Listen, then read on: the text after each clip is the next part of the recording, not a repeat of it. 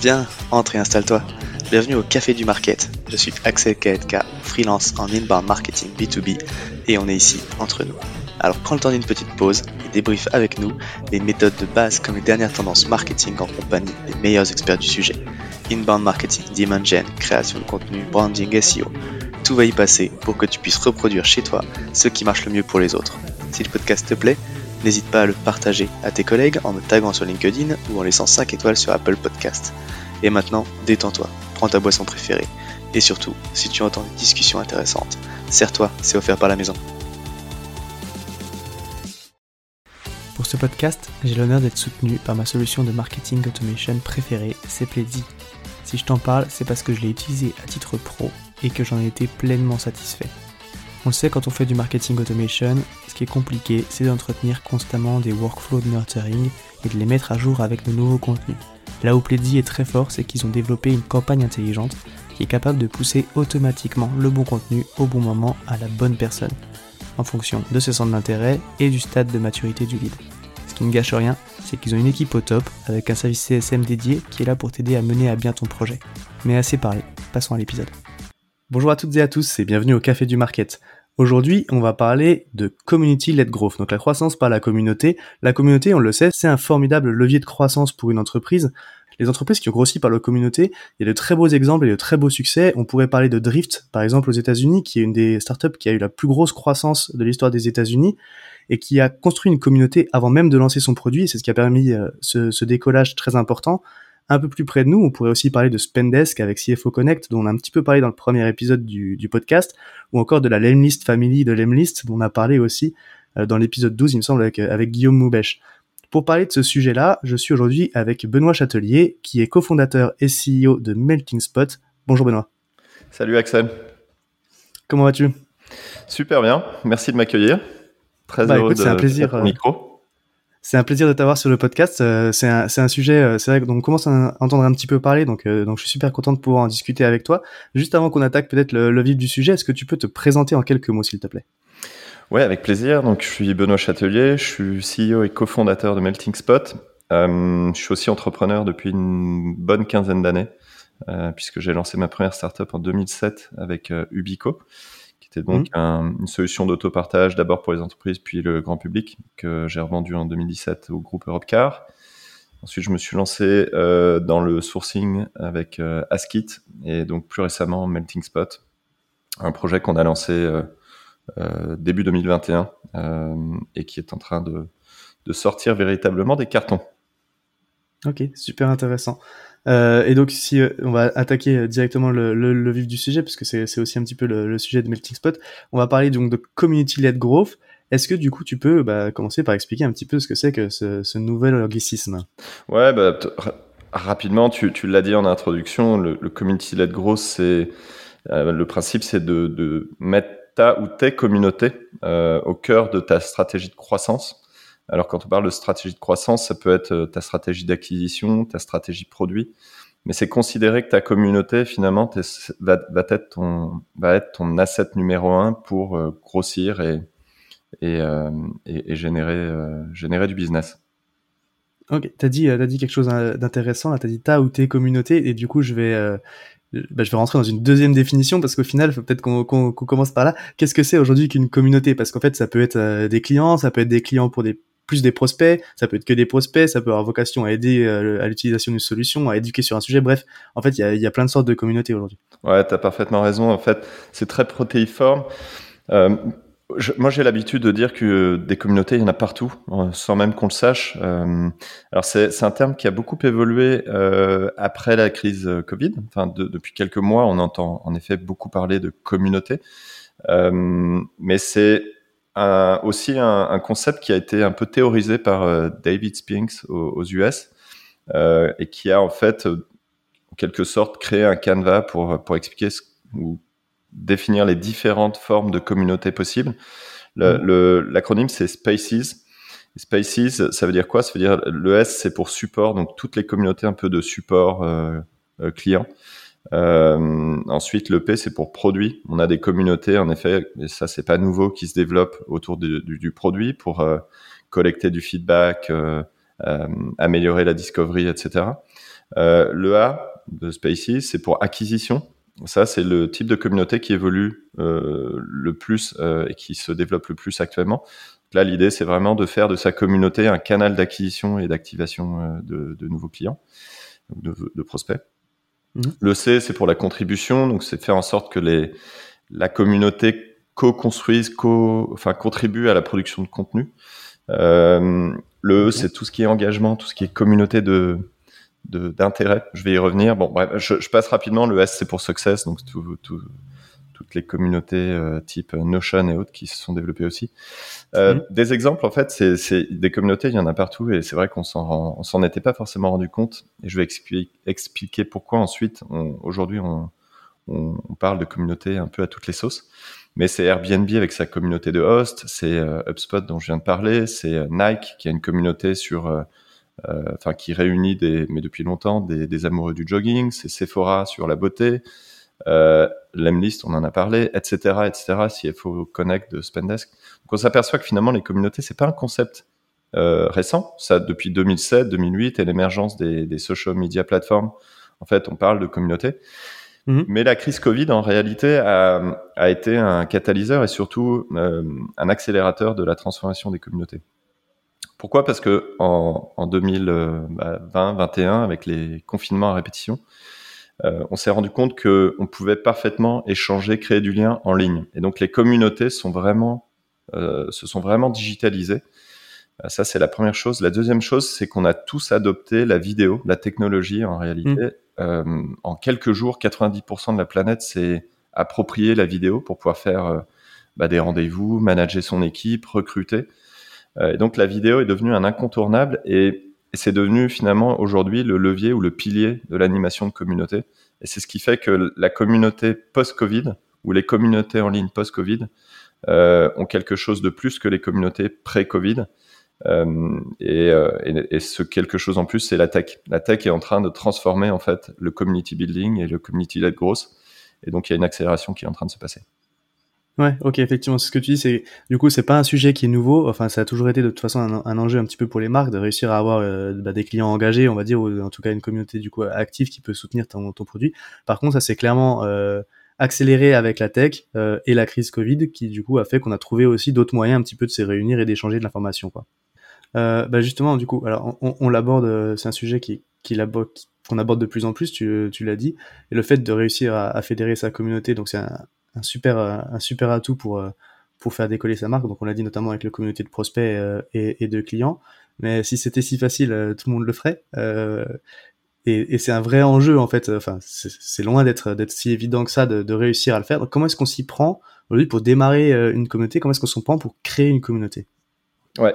Alors il y a, a, y a, plusieurs étapes à, respecter. La première, c'est de définir l'identité et la mission de sa communauté. Quels sont les objectifs euh, de cette communauté? Euh, Est-ce que c'est un objectif de notoriété? Est-ce qu'on souhaite devenir un leader d'opinion sur un sujet donné? Est-ce qu'on veut acquérir des nouveaux clients, des nouveaux prospects? Est-ce qu'on veut co-construire son produit avec, euh, avec sa communauté? Animer un réseau de partenaires, créer de la rétention dans son portefeuille de clients. En, réalité, il y a plein de raisons pour lesquelles on, on peut ou on doit créer une communauté et animer une communauté aujourd'hui.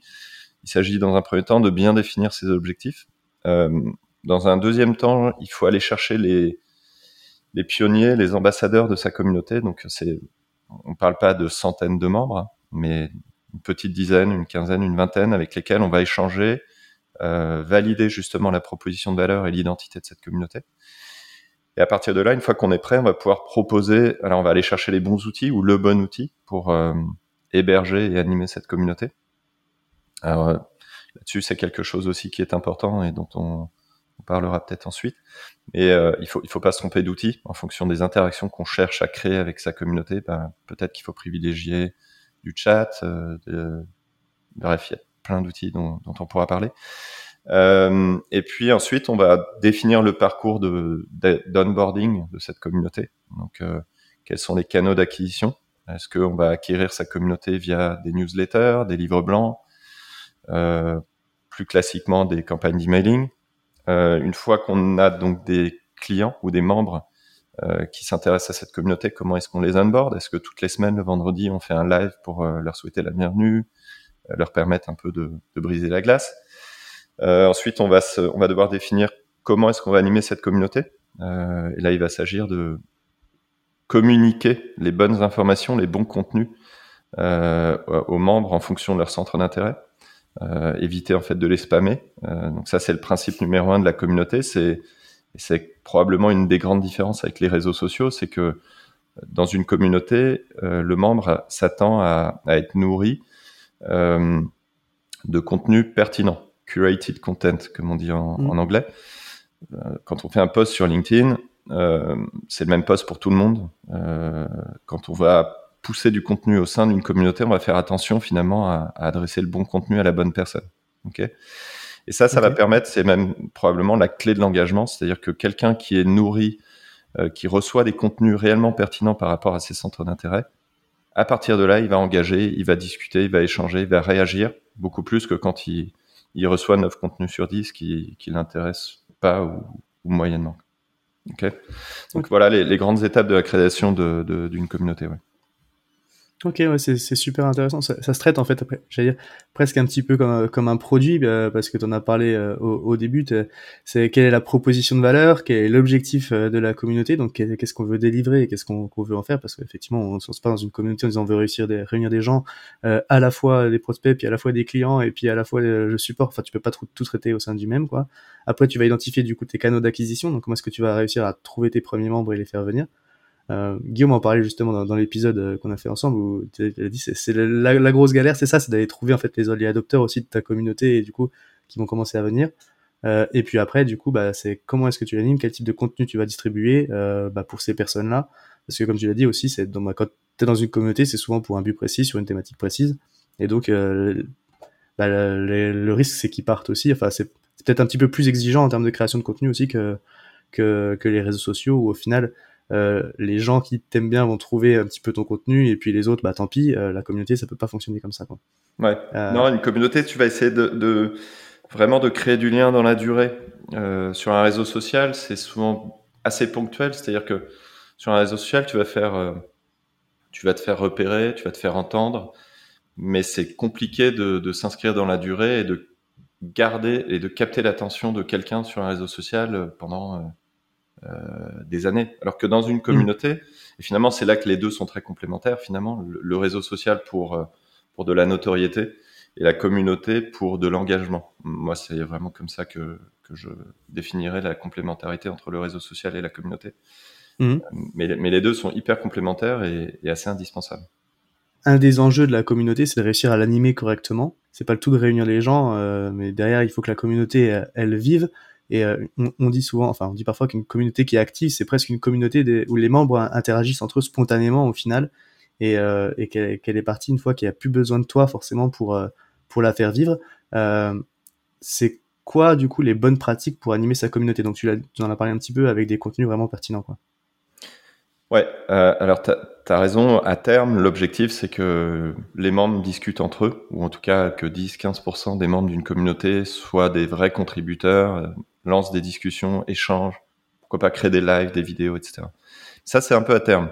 Euh, au début, faut pas avoir peur de se lancer et de déjà de se lancer avec une communauté euh, euh en, faible en volume, euh, d'avoir assez peu de réactions parce qu'en fait, c'est pas euh, day one, tout le monde va pas se, se lâcher. Les gens vont venir un peu par curiosité, vont être un peu passifs. Et progressivement, en fonction et grâce à la qualité des contenus qu'on va leur proposer, bah, ils vont commencer à interagir et, et à engager beaucoup plus euh, la discussion. Euh, pour moi, la première chose à faire pour bien animer sa communauté, déjà, il faut avoir un peu, une, enfin, faut avoir du temps dédié à ça. Euh, mmh. Donc, soit une ressource. Euh, on voit aujourd'hui, notamment euh, dans les pays anglo-saxons, le, le, job head of community, community builder, c'est quelque chose qu'il y a dans presque toutes les boîtes. et c'est pas forcément un job qui est rattaché au marketing. C'est quasiment un département dédié. Euh, parce que justement les deux vont sont complémentaires, mais la communauté n'est pas.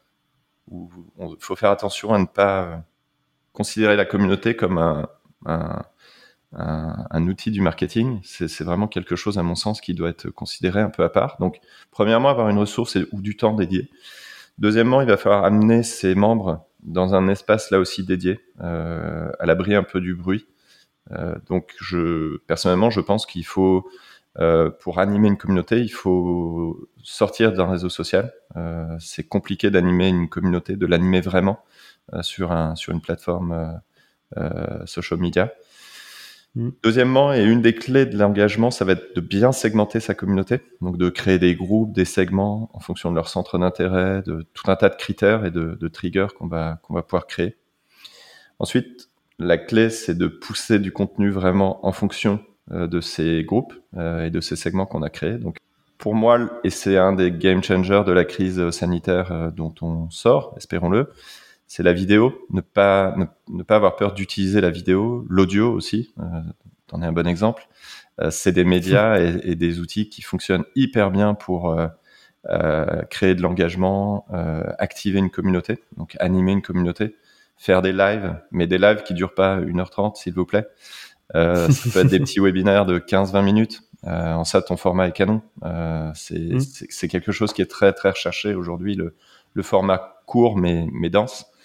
Euh, et on peut le faire en vidéo, on peut faire des démos, on peut faire des feature release, on peut faire plein de choses en vidéo. Donc utiliser la vidéo pour euh, euh, comme levier d'acquisition, mais aussi d'activation et d'animation d'une communauté.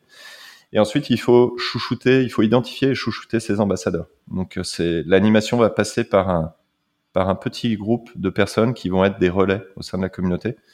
Euh, Faustine, qui était à, l'origine de la communauté euh, CFO Connect, donc de Spendesk, euh, nous avait dit à un moment que ouais, ça pouvait être 3, 4, 5% de la communauté qui, qui, qui, devait avoir ce rôle un peu d'ambassadeur. pas plus. Il n'y a pas besoin d'avoir 15, 20, 30% des gens qui contribuent très activement.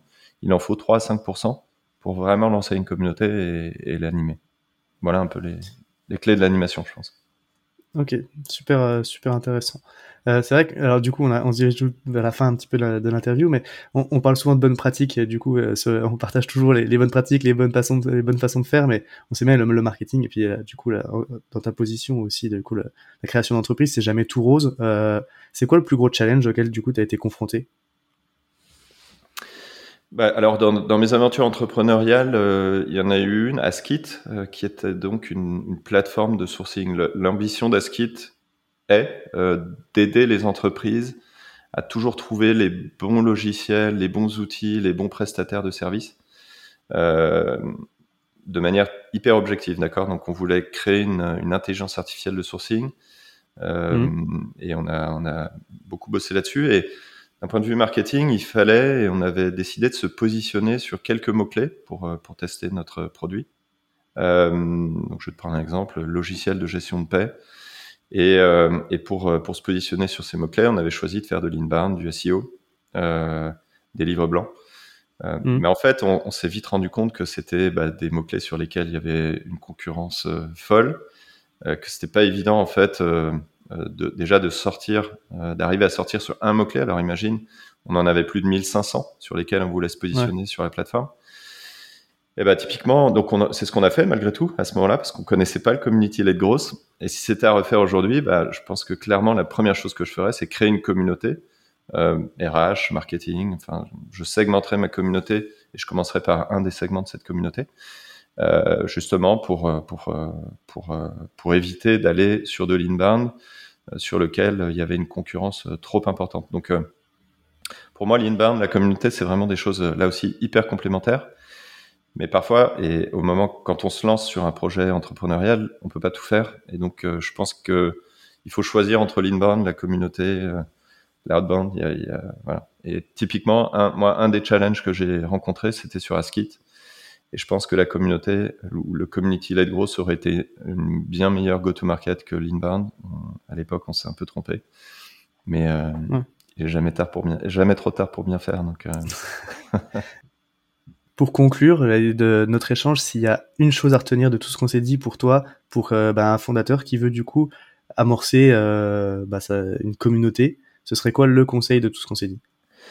Alors moi, à mon sens, c'est le faire le plus tôt possible. Euh, et prendre le temps de, l'animer, c'est-à-dire vraiment y consacrer un minimum de ressources pour se donner une chance de, de, faire euh, aboutir euh, et fonctionner cette communauté. Euh, clairement, plus, plus, tôt on se lance, plus l'accélération ensuite business sera importante. Aujourd'hui, le conseil que je donnerais, c'est avant d'avoir votre produit, construisez votre communauté et construisez ensuite votre produit sur votre communauté. Ouais, clairement, c'est un, un, super conseil parce qu'effectivement, du coup, tu es sûr de, bah, de, de, construire le produit qui va répondre du coup au, voilà. problème des gens, euh, des gens que tu auras en face. Je pense que Guillaume euh, t'a dit exactement ça. Lemlist, ils se sont construits vraiment mm. euh, et ils ont construit leur produit grâce à la communauté. Il y, a, des trucs super intéressants qui se passent en ce moment. C'est moi, moi de, deuxième conseil peut-être, c'est de faire et de considérer cette communauté comme l'avantage compétitif numéro un sur un marché. C'est-à-dire que quand on est entrepreneur, on lance son produit, on va chercher des axes pour se différencier sur le produit. C'est légitime, c'est important. Mais en réalité, l'avantage compétitif numéro un et l'axe de différenciation numéro un peut aussi être la communauté. Quand on a lancé sa communauté avant les autres, bah en fait, on a préempté potentiellement un terrain de communication euh, et on sera impossible à rattraper.